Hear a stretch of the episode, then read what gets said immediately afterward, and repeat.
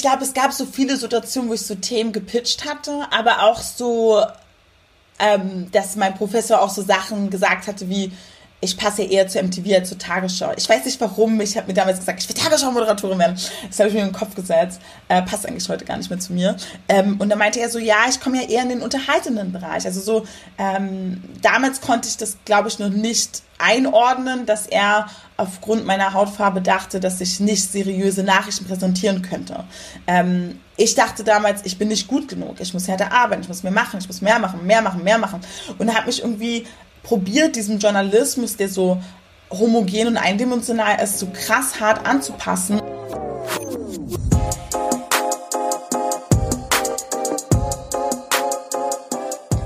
Seid gegrüßt und willkommen zu Folge 11 des und täglich grüßt Podcast, in dem Tatjana und ich, Olivia, Gäste aus dem Journalismus zu ihrem Werdegang, den Höhen und Tiefen und dem Dazwischen des Berufsalltags und der Branche befragen. Dieses Mal zu Gast Siani Sophia Höder. Die 30-jährige Berlinerin wurde dieses Jahr unter die Top 30 unter 30 JournalistInnen Deutschlands gewählt. Sie ist Journalistin, aber auch Gründerin und Geschäftsführerin. Mit dem Rosa Mag hat sie das erste Lifestyle-Magazin für afrodeutsche Frauen und FreundInnen gegründet. Wieso es dieses Format dringend braucht, wie Siani ihre Zielgruppe fand, mit dieser interagiert und überhaupt, wie das Gründen eines Medien-Startups klappen kann, Davon erzählt sie uns in der Folge. Siani bringt ganz, ganz viel spannenden Input zum Thema Schwarzsein mit. Weil sie sich viel Wissen dazu angeeignet hat, ihrem Magazin sich genau damit befasst und nicht zuletzt deshalb, weil sie selbst als schwarze Lightskin-Frau in Deutschland aufgewachsen ist. Wir sprechen darüber, wie es gelingen kann, diverse Redaktionen aufzubauen, ohne jemanden nur aufgrund seiner Wurzeln zum Vorzeige XY zu machen es geht um Repräsentation marginalisierter Gruppen in den Medien, wie es ihr dabei erging, nach dem Mord an George Floyd als schwarze Medienmacherin von Medien verstärkt angefragt zu werden und auch um den Elefanten im Raum, Rassismus und Möglichkeiten mit diskriminierendem Verhalten und Strukturen zu brechen. So viel von mir. Ich gebe jetzt erstmal ab an die erste Frage von Tatjana. Viel Spaß beim Hören! Du hast das äh, Rosa Mag gegründet, worauf wir auch noch genauer zu sprechen kommen. Zum Einstieg in unser Gespräch wollen wir für dir aber ähm, was anderes wissen. Und zwar, welches Magazin, egal ob print oder online, liest du aktuell am liebsten und warum? Magazin. Mm. Also ich lese eine, Ta also eine Wochenzeitung momentan, die Zeit. Warum tue ich das? Ich glaube, das ist das ist so ein Ritual, das tue ich schon seitdem ich 17 bin. und irgendwie hänge ich immer noch an der Zeit. Und ich glaube, dass, ja, das ist das, was ich mache. Ich habe sehr lange das Enorm-Magazin abonniert. Aber ich habe es jetzt gecancelt, also kann ich das gar nicht mehr nennen. Ich habe es aber auch nur gecancelt, weil ich es nicht schaffe, es zu lesen, aber die Zeit schaffe ich auch nicht zu lesen komplett. Und was liest du denn, wenn du die Zeit liest, was liest du da immer so als erstes? Als allererstes. Also tatsächlich schaffe ich es bis zum Politiksektor und dann schaffe ich es nicht mehr weiter. also ich, es ist eigentlich sehr ineffizient, weil ich sehr viel davon wegwerfe. Aber ich habe mir vor kurzem die Flow, äh, ich habe die Flow im Abo. Das ist sehr interessant. Das lag aber daran, weil ich ähm, habe bis vor kurzem in München gelebt und äh, meine, also die Person, die vor mir in meinem Zimmer gelebt hatte, hatte die Flow abonniert. Und die kam dann immer wieder. Wir haben ihr immer wieder Bescheid gesagt und sie hat gesagt, ja, ich kündige, ich mache das, ich mache das und hat es über ein Jahr in der Zeit, wo ich da gewohnt habe, halt nie geschafft. Und die habe ich dann immer gelesen. Und das hat mich selber sehr schockiert, weil ich jetzt nicht so der Basteltyp so bin. So, also ich mag so schon so Schnickschnack und so. Ähm, aber ich fand die Artikel echt tatsächlich spannend. Und das fand ich echt cool, einfach weil sie nicht so politisch waren, tatsächlich. Und weil das irgendwie so, das war für mich so ein Erholungsmittel. Und dann habe ich das immer auf dem Balkon gelesen. Zur Einordnung Flow ist ein Achtsamkeitsmagazin für das genau. Slow Life. Slow Life genau. und viel ja. Aber gutes Marketing ähm, von deiner Vormieterin. ja, witzig, oder? Also ich wäre nie auf die Idee gekommen, ich dachte, ich würde gar nicht, also ich, das würde gar nicht zu mir passen, weil ich immer dachte, das ist so für BastlerInnen. Ähm, aber tatsächlich waren dann total spannende Artikel und ich habe echt am Ende echt alle Artikel gelesen immer. Dass ich jetzt gesagt habe, ich habe es meiner Mutter mitgebracht, als ich nach Berlin gezogen bin und hat sich so gefreut. Habe ich gesagt, komm, wir holen jetzt das Abo mhm. und wir teilen uns das jetzt. Cool. Also so ein bisschen viel gut äh, Lektüre zwischendurch. Ja. Ähm, aber sag mal, wolltest du denn immer schon Journalistin werden? Nein. Also ich glaube, ich wollte früher immer Sängerin werden, Popstar werden. Und ich glaube, ich wollte das werden, weil das immer so der einzige Raum war, wo ich schwarze Frauen gesehen habe. Und ich dachte, das wäre das Einzige, was so möglich wäre, so in Retro-Perspektive.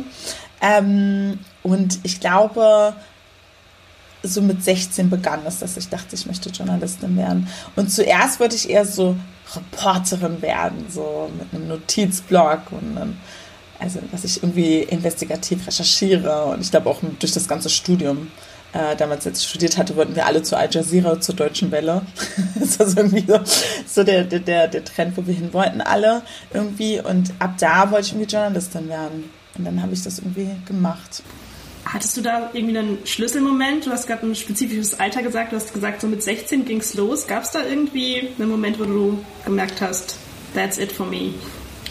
Ähm, Nee, eigentlich nicht. Irgendwann hat das Sinn ergeben. Irgendwie hat es immer zu mir gepasst. Also ich habe, also was ich schon immer getan hatte, ist, dass ich so Geschichten erfunden habe geschrieben habe. Also ich hatte, ich hatte eher gedacht, so ich gehe in den belletristischen Bereich und literarisches Schreiben als so journalistisches Schreiben ist ja echt was ganz anderes. Und ich habe immer Geschichten geschrieben, eher so zum, zum Verarbeiten des Alltags irgendwie. Ähm, und dann irgendwann dachte ich, ah, cool, ich kann ja auch Journalistin werden und schreibe ich auch und irgendwann kann ich dann auch Bücher schreiben und so. Hat dann irgendwie so Sinn ergeben. Ja. Aber es gab nie so diesen einen Moment, so, ah, jetzt macht es voll Sinn, Journalistin zu werden oder ich habe jemand Cooles gesehen oder irgendwie so. Das war, hat sich irgendwie dann so ergeben durch so Recherche, die man so mit 16 dann so macht, so durch die Schule, dass er dann so beginnt, so Tests zu machen und entweder hätte ich Bestatterin werden sollen, Journalistin, oder irgendwie ein Politiksektor. Und dann dachte ich, ja, Journalismus klingt irgendwie ganz nett, als netter als Bestatterin. Ja, lass uns doch noch mal ein bisschen genauer über deinen Werdegang sprechen. Wir haben nämlich ähm, vorab natürlich ein bisschen zu dir recherchiert und ähm, uns deinen Lebenslauf angeguckt, zumindest das, was man im Internet dazu finden konnte. Und da ist uns eben aufgefallen, dass du, also du hast in Berlin und London studiert, ist das richtig? Okay. Und äh, du hast unterschiedliche Praktika gemacht, zum Teil im redaktionellen Bereich bei CNN, aber auch in der PR, unter anderem, äh, unter anderem bei den Grünen. Und dann hast du noch ein PR-Trainee-Programm gemacht. Also du warst quasi Journalismus, dann in der PR und jetzt mit Rosa Mac bist du ja wieder im Journalismus. Was hat dich dazu gebracht, wieder zurückzukehren? Also erstmal finde ich immer so deutschen Journalismus ist man so, das gibt so, also in den PR zu gehen, da verbrennt man sich immer.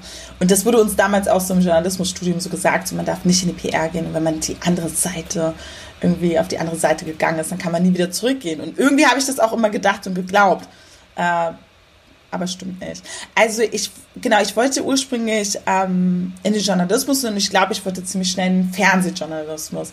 Einfach weil ich das Medium voll interessant finde, mit wie vielen Elementen man spielen kann, also visuell und auch Musik und auch die Stimme und Texten und so. Es war irgendwie so total faszinierend und ich fand es ganz schrecklich die Menschen im Fernsehjournalismus. Aber man muss auch dazu sagen, ich habe auch so im also ich habe erst im Unterhaltungsbereich so gearbeitet, im Entertainment-Sektor. Äh, bei CNN war es total cool, ähm, weil es einfach so eine kleine Redaktion war, die halt ganz, ich glaube, ja, ganz Deutschland abgedeckt hat und da hat man echt coole Sachen gemacht, man ist viel rausgefahren, hat viel gemacht, also es ist richtig Oldschool-Journalismus. Ähm, genau, und irgendwie habe ich dann gemerkt, so Journalismus ist so, krass männerdominiert, cisgender, weiß, heteronormativ so.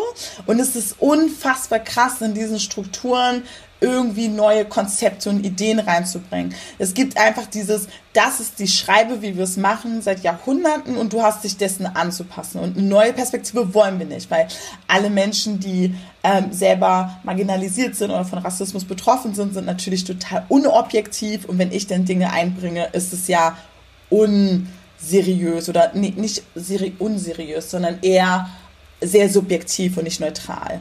Und das war echt so ein krasser Struggle. Also wie viele mh, mm, ja, wie viele Mikroaggressionen, also dieses Konzept, dass man so unterschiedliche kleine rassistische Strukturen hat und das denen zu erklären, aber gleichzeitig so die kleinste Person in dieser Nahrungskette, weil Journalismus ist einfach super hierarchisch und so.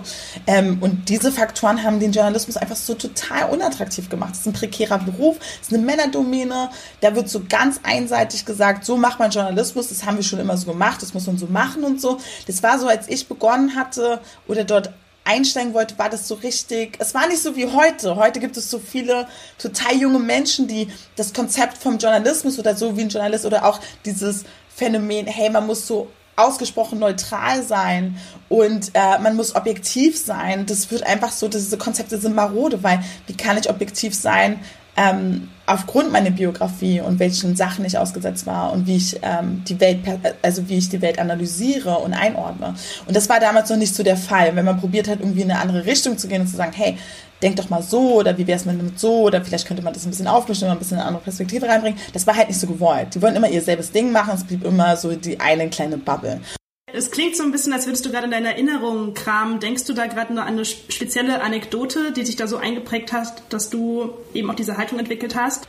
Ich glaube, es gab so viele Situationen, wo ich so Themen gepitcht hatte, aber auch so, ähm, dass mein Professor auch so Sachen gesagt hatte wie, ich passe eher zu MTV als zur Tagesschau. Ich weiß nicht warum. Ich habe mir damals gesagt, ich will Tagesschau-Moderatorin werden. Das habe ich mir in den Kopf gesetzt. Äh, passt eigentlich heute gar nicht mehr zu mir.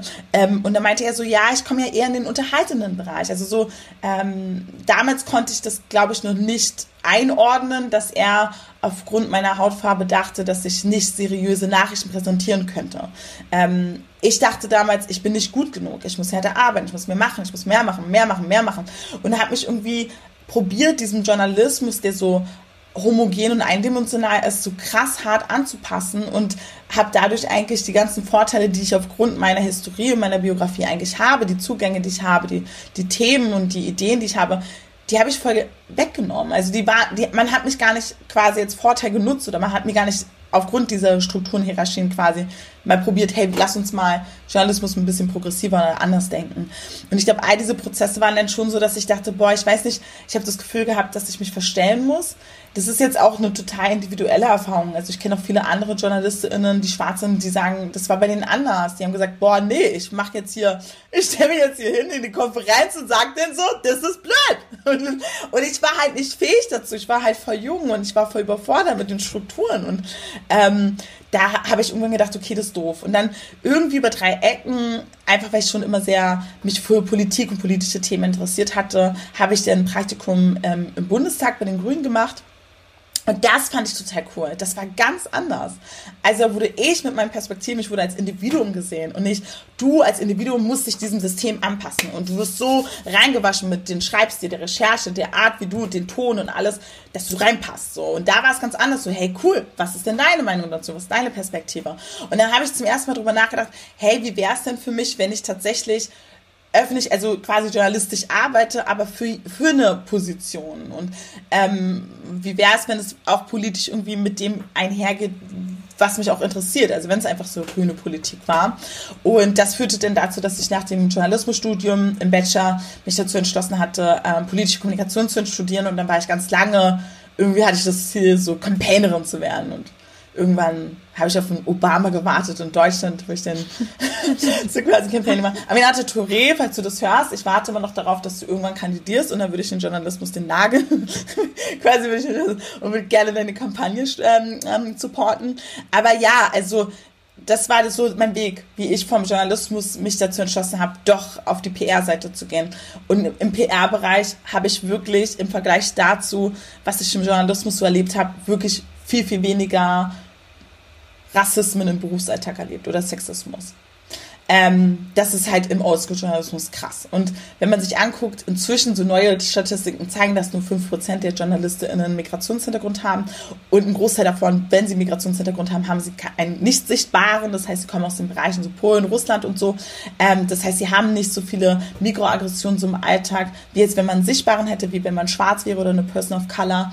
Ähm, das, das macht den Journalismus schon ziemlich schwierig. Und aber nichtsdestotrotz habe ich dann schon gemerkt, es ist irgendwie, das brennt in mir und Stories schreiben ähm, über Themen berichten, die einfach nicht gesehen werden. Das ist das, was mich damals auch angetrieben hatte, wo ich ausgebremst wurde. Und dann dachte ich mir, tja, dann mache ich einfach ein eigenes Magazin. Nein, nicht so direkt, aber so ungefähr, ja. Ich habe mir dann gedacht, okay, dann muss es einfach an neue Konstrukte gehen und neue Konzepte. Und vielleicht passe ich nicht in die Redaktion rein, wo man einfach so viele Konversationen führen muss, wo man sich denkt, Alter, du kannst auch mal googeln oder du kannst eine Tupoka Ogette mit Exit Racism lesen oder eine Alice Hasses, wenn du Bock hast, dich wirklich konstruktiv, ehrlich mit Rassismus zu befassen und rassistischer Sprache. Ähm, und bin jetzt einfach freie und habe ein eigenes Magazin gegründet. Und das funktioniert gut. Also ich fühle mich sehr wohl damit. Ja, dazu, dazu haben wir gleich noch ein paar spezifischere Fragen. Aber einmal will ich nochmal zurück zu deinem Werdegang. Mhm. Und zwar, du hast uns gerade von deinem ersten Praktikum da erzählt oder einem deiner Praktika bei CNN. Mhm. Das scheint dich jetzt nicht so sehr begeistert zu haben. Mhm. Ähm, gibt es da trotzdem irgendwas aus deiner Zeit, äh, was du dort gelernt hast, was dir heute noch unheimlich hilfreich ist? Also mein Praktikum bei CNN war super. Tatsächlich glaube ich, war das die eine Redaktion, wo ich dachte, das kann ich mir doch vorstellen. Und dann habe mhm. ich halt eher darüber nachgedacht, in den USA Journalismus zu machen. Ähm, das war so mein Fazit daraus, weil so in anderen deutschen Redaktionen war das echt anders. Also bei CNN lief das echt super muss ich echt sagen. Also es war wirklich die eine Redaktion, wo ich dachte, okay, hier kann ich es mir vorstellen. Aber es ist halt nur ein Büro und da ist ein Hauptjournalist und eine Kamerafrau. Das ist die Redaktion. Also da gab es mhm. jetzt nicht so Optionen, irgendwie einzusteigen oder drin zu arbeiten so. Ähm, aber das war echt eine coole Redaktion. Aber nee, viele andere Redaktionen waren einfach, ja, ich meine, das ist halt der Journalismus. Man muss erst durch die, ne, also man muss erstmal durch die harte Schule gehen, man muss sich beweisen, man muss, ne, man muss halt so ackern, um irgendwie irgendwo ranzukommen. Ähm, und ich glaube, dass das einfach so eine, ja, ich glaube, das ist auch so super generalistisch, das sozusagen. Es gibt auch jüngere Redaktionen, die einfach anders aufgebaut sind. So. Aber die Redaktionen, die ich waren, waren halt so große Meinungsmedien und sehr etablierte Strukturen. Und da fand ich es einfach super krass anstrengend und habe echt Respekt vor jeder Person, die da reingeht und sagt, ich möchte das System von innen heraus ändern. Dafür braucht man echt viel Energie. Ja, dann erzähl uns doch mal jetzt, wie es denn zur Gründung gekommen ist vom Rosa Mac. Genau, ich habe Rosa Mac gegründet, das erste Online-Lifestyle-Magazin für schwarze Frauen im deutschsprachigen Raum. Und unsere Vision war es tatsächlich, schwarze Frauen und FreundInnen zu informieren, inspirieren und zu empowern. Und ähm, das war gar nicht so, okay, jetzt mache ich ein Magazin. Das waren so ganz unterschiedliche Prozesse, die so da einhergingen. Ähm, zum einen hatte ich selber ähm, über 17 Jahre lang meine Haare chemisch geglättet. Das ist so ein Relaxer, ist in der schwarzen Community weit verbreitet. Das ist so, man entkraust seine Haare so. Ich habe das gemacht, seitdem ich elf Jahre alt war. Und äh, nach 17 Jahren habe ich mal so einen Bericht zu dem Relaxer gelesen, habe gesehen, was so die Nebenwirkungen sein können. Also Myome, Zysten, Gebärmutterhalskrebs, Hals, äh, Brustkrebs und sogar psychische Erkrankungen ähm, können dadurch äh, entstehen. Und dann habe ich super viele Statistiken gesehen über schwarze Frauen in den USA und wie viele Krankheiten sie haben, also wie oft sie von Brustkrebs betroffen sind. Wenn sie Brustkrebs haben, sterben sie meistens daran und, und, und. Natürlich ist es super schwierig, die USA zu betrachten aufgrund des Gesundheitssystems ähm, und auch der Zugang zu Gesundheits-, ähm, also, also zu Medizin. Ähm, dadurch, dass es viele Ghettos gibt von schwarzen Menschen, gibt es auch einen geringeren Zugang, um Vorsorge zu betreiben. Also das sind so viele Faktoren, dass es so schwierig ist zu sagen, okay, wenn schwarze Frauen in den USA eine hohe Brustkrebsrate haben, dann geht es der schwarzen Frauen in Deutschland auch so. Und das war so ein bisschen mein Ausgangspunkt, wo ich begonnen hatte, so zu recherchieren, dass ich erstmal dachte, okay, krass, ich benutze jetzt ähm, ich besitze jetzt den Relaxer, also eine chemische Glättung, seit über 17 Jahren, alle drei Monate und schmiert es mir auf meine, auf meine Kopfhaut, ohne zu wissen, was die Folgen sind. Also warum weiß ich das nicht und warum habe ich keinen Zugang zu dieser Information? Und dann gleichzeitig, wenn ich beginne zu recherchieren, warum gibt es so wenig Informationen über schwarze Menschen in Deutschland? Also wie viele schwarze Menschen gibt es in Deutschland? Wie, was für Produkte benutzen sie? Ist das Brustkrebsthema hier auch groß? Und warum gibt es keine Forschung? Warum gibt es kein Institut, das sich ähm, zum Thema Rassismusforschung, also ein zentrales, zentrale Institution, die sich dem widmet. Es gibt ein ähm, Antisemitismus-Forschungsinstitut, wo Antisemitismus über Jahrzehnte schon in Deutschland erforscht wird, aber nicht das Thema Rassismus. Also das waren alles so Faktoren, wo ich dachte, okay, das ist natürlich eine Wechselwirkung. Also warum habe ich meine Haare ähm, über 17 Jahre ähm, modifiziert, na, weil ich mich selbst und meine Haarstruktur nicht gesehen habe. Also Lifestyle-Magazine sind nicht konzipiert für schwarze Frauen, wenn es um Haarpflegetipps geht und alles drumherum. Und wenn man schwarze Frauen gesehen hat, dann war es eine Beyoncé und sie hat blondes, glattes Haar. Äh, das heißt, erfolgreiche schwarze Frauen hatten immer modifizierte Haare. Und diese mangelnde Repräsentation, also wenn man sich selbst nicht sieht, denkt man, das ist nicht gut, wie man aussieht und das ist nicht in Ordnung und ich muss das ändern. Und wenn man erfolgreiche schwarze Frauen sieht und man sagt, hey, die sieht so aus wie ich und die hat meine Hautfarbe, dann waren ihre Haare glatt. Das heißt, einerseits war das ein Mangel an Information, aber auch an visueller Repräsentation, die dazu geführt hatte, dass ich dachte, okay, das ist, das ist ein Henne-Ei-Problem. Es braucht die Sichtbarkeit von Afrohaaren, von schwarzen Frauen, von unterschiedlichen Lebensrealitäten von schwarzen Frauen im deutschen ähm, Kontexten, ähm, und gleichzeitig braucht es aber auch Informationen und zentrale Möglichkeiten, ähm, größere Recherche mit der Perspektive aus schwarzer Perspektive zu ähm, recherchieren. Und das waren so die beiden Faktoren, wo ich gesagt habe, okay, ein Lifestyle-Magazin macht Sinn. Ähm, wir sind jetzt auch nicht das klassische Lifestyle-Magazin, wo dann reinsteht, drin steht, fünf Tipps, wie du deine Zellulite los wirst oder wie du dafür sorgen kannst, dass er bessere Orgasmen hat oder so. Also wir sind jetzt nicht so voll Gendernorme, äh, klischeehaftes Frauenmagazin so. Wir sind halt sehr feministisch und, inter, und intersektional feministisch, aber trotzdem war es uns wichtig, ein Lifestyle-Magazin zu machen, nicht nur zu sagen, wir sind ein politisches oder ein aktivistisches Magazin. Also wir sind keine AktivistInnen. Es gibt unfassbar viele tolle, wichtige AktivistInnen, aber wir sind JournalistInnen, die das Thema, also die Lifestyle-Themen mit der, aus der Perspektive von schwarzen Frauen im deutschsprachigen Raum ähm, beleuchten. Und das heißt, wir wollten nicht nur Schwarzsein problematisieren und über die Herausforderungen des Schwarzseins sprechen, sondern auch, hey, das ist cool oder so kannst du Spaß haben, so kannst du dich entspannen, das ist eine Haarkur und, und, und, und, und. Also wir wollten jetzt auch, ähm, ja, deswegen das auch ein bisschen lockerer halten. Ähm, und das waren die Faktoren eigentlich. Ähm, ja, doch, doch. Ja, es gibt natürlich voll viele andere Faktoren, die da reingespielt haben, aber es ging schon darum, visuelle Repräsentation. Ähm, und halt auch Informationen aufzubereiten für schwarze Frauen in Deutschland. Weil meist konnte man, wenn man über Schwarzsein oder schwarze Identität irgendwie was erfahren wollte, dann war es meist aus dem angelsächsischen Raum, das heißt, es war USA oder UK. Und das gerade so Statistiken wie Brustkrebsrate, die kann man halt nicht eins zu eins auf Deutschland übersetzen. Ähm, aber auch viele andere Themen, einfach weil ja, viele schwarze Menschen in Deutschland auch äh, ja, deutsch sind und hier sozialisiert sind und die Kultur genossen haben. Und da war es schon uns wichtig, das ähm, ja, zu berücksichtigen. Okay, das heißt, du hattest die Idee. Wie ist es zur Umsetzung gekommen? Ähm, ich glaube, ich hatte schon voll lange irgendwie die Idee und dachte, oh, voll cool wäre, also es wäre ja eigentlich voll cool, wenn es ein Magazin für schwarze Frauen in Deutschland gäbe. Ähm, aber ich hatte halt keine Ahnung, wie man halt ein Magazin startet. ähm, bei mir kamen so mehrere Sachen zusammen. Also ich hatte damals für eine NGO gearbeitet und dann wurde ich gekündigt. Und das war der schlimmste Moment meines Lebens, weil ich immer super perfekt in allen sein musste, wollte. Und dann wurde ich gekündigt und das war voll gut. Die beste Sache meines Lebens. Ja, voll, weil irgendwie hatte ich immer agiert, Bachelor, Master gemacht, Training gemacht, gearbeitet, gearbeitet, gearbeitet, gearbeitet und irgendwann saß ich da und war so, okay, krass, okay, jetzt kannst du das alles und du hast ein paar Sachen erlebt und coole Sachen, Konzepte gemacht und was würdest du jetzt mit dem Werkzeug mit den Werkzeugen, die du jetzt hast, machen. Und dann habe ich gesagt, okay, ich mache jetzt ein Magazin. Rosemac ging am 20. Januar 2019 online. Sechs Monate davor habe ich begonnen zu recherchieren, ähm, zu gucken, was muss man machen, rechtlich, ähm, was braucht es, Impressumspflicht, juristische Sachen, Bilder, äh, Texte und so weiter und so fort. Und dann sind wir immer mehr gewachsen. Und jetzt sind wir inzwischen auf 14 Leute. Du füllst ja bei Rosa Mac verschiedene Rollen aus. Also wir haben schon gehört, du bist die Gründerin, du bist auch die Geschäftsführerin, du schreibst aber auch selbst Texte, obwohl ihr ja jetzt mittlerweile ein größeres Team seid. Wieso ist es dir denn so wichtig, alle diese Rollen gleichzeitig auszufüllen?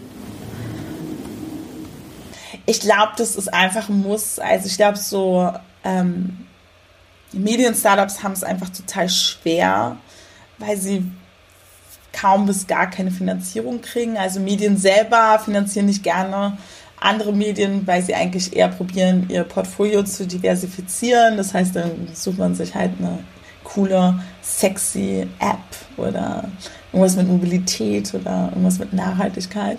Ähm, das heißt, zu Beginn ist es halt super schwer. Äh, man muss eine Leserinnenschaft aufbauen und gleichzeitig halt so viel Content wie möglich produzieren. Also man muss einfach mehrere Rollen erfüllen, ähm, wenn man sowas beginnt, bis es halt an Fahrt aufnimmt. Und deswegen würde ich eher sagen, dass das so dem Umstand geschuldet einfach, dass man gestartet ist.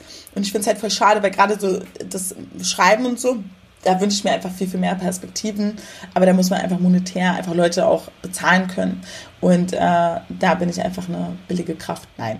Ähm, da ist es halt so, dass, ähm, dass wir darauf hinarbeiten, dass wir einfach strukturell eine gute Finanzierung kriegen und dass es so divers wie möglich wird, dass Magazine und unterschiedliche Leute schreiben können. Mm. Ich bin selber auf das Rosa Mac letztes Jahr gestoßen über Aminata Belli und habe das dann ähm, seitdem auf Instagram auch verfolgt, was ihr so gemacht habt. Ich war zu dem Zeitpunkt selber ähm, in Südafrika für mein Auslandssemester und fand das eh total interessant ähm, und habe mich viel mit Schwarzsein ähm, auseinandergesetzt. Und ähm, Seitdem ich das auf Instagram verfolgt habe, entstand dann bei mir immer mehr der Eindruck, und ich hoffe, das ist keine Fehlinterpretation, dass eure Themen ähm, anfangs noch lifestyleiger waren und jetzt mit der Zeit ein bisschen ernster wurden. War das eure Strategie? Das ist voll die gute Frage. Also das ist eine total richtige Beobachtung. Also ich merke das auch immer wieder. Ähm, ich glaube, das war so ein Politisierungsprozess für alle im Team, dass wir gemerkt haben, dass da der größere Bedarf war, über große, komplexe Themen zu sprechen. Ähm, und dass da einfach, ja, also ich glaube, vielleicht ist ein, eine gute Erklärung, wie so Themen entstehen oder so. Meist setzen wir uns zusammen und brainstormen. Wir kriegen auch viele Themen zugespielt, dass Leute uns sagen so, hey, habt ihr nicht mehr Bock, dazu ein Thema zu machen? Oder ich selber hätte Bock, mich dazu zu äußern, weil wir das nicht gemeinsam machen. So entstehen so Themen. Und meistens entstehen Themen, wenn wir feststellen, das ist etwas, was wir erleben und wir stellen fest, dass wir darauf keine schnelle, gescheite Antwort haben und müssen dann einfach anfangen zu recherchieren, mit ExpertInnen zu reden oder ähm, zu, ja, halt zu recherchieren und so. Und so sind die Themen entstanden und dadurch wird es automatisch ein bisschen politischer ähm, und ähm, in eine tiefere, und es geht einfach in eine tiefere Analyse sozusagen. Also ja, wir, ich glaube, dass es eher so ist, dass das Team sich noch intensiver politisiert hat. So. Aber wir halten die Waage. Es gibt immer wieder zwischendurch Tutorials. Ihr habt ja eigentlich in der Namensfindung auch schon ein politisches Statement gesetzt. Das Rosa Mac ist ja nach Rosa Parks, äh, eine der bekanntesten afroamerikanischen Bürgerrechtlerinnen, benannt. Du hast ja auch selbst Political Communication studiert, hast du ja gesagt, äh, in London. Ähm, das, also, dass ihr euch immer mehr politisiert habt, hast du ja gerade schon beschrieben, aber von Anfang an war da doch irgendwie war da doch schon so ein kleiner Samen irgendwie, der von dir ausging oder von jemand anderem in dem, in dem kleinen Team? Ähm, genau, also, also warum wir es Rosamac genannt haben, war, ähm, weil wir ganz pathetisch dachten, vielleicht ist Rosamac so wie Rosa Parks, dass es so ein Puzzleteil in der Bewegung quasi ist. Also quasi, dass wir mit unserem Magazin für, für eine Bewegung halt quasi sorgen. Ähm, entweder in den Leben von individuellen Personen oder auch eines der vielen Aspekte, die es einfach braucht, um zu einer gerechteren Gesellschaft zu kommen. Ähm, wie, also es braucht Aktivistinnen, es braucht auch, braucht auch progressiv oder härtere Töne und Menschen, die härter sprechen, Menschen, die das mit Lifestyle-Themen und so. Also wir wollten ein Puzzleteil von diesem ganzen, von dieser ganzen Bewegung sein und haben gesagt, okay, wir wollen es aber in dem Lifestyle-Bereich sein. Und ich glaube, wenn ich so jetzt drüber nachdenke, ich glaube, dass wir immer noch sagen, dass wir ein Lifestyle-Magazin sind, liegt daran, dass wir sagen, wir wollen uns wir wollen mit dem Begriff Lifestyle so eine Leichtigkeit noch beibehalten, weil wenn man so über schwarzes Leben in Deutschland spricht, kommt irgendwie im nächsten Atemzug Rassismus oder halt auch strukturelle Probleme, Diskriminierung und so. Und ich glaube, dass dieses Festhalten an dem Lifestyle-Aspekt auch dieses Bedürfnis ist, man möchte nicht nur die negativen Aspekte des Schwarzseins irgendwie ähm, ähm, thematisieren. Also es ist natürlich ein, ein, Teil des, der Identität, also des Lebens ne, von schwarzen Menschen und alles ist politisch und so.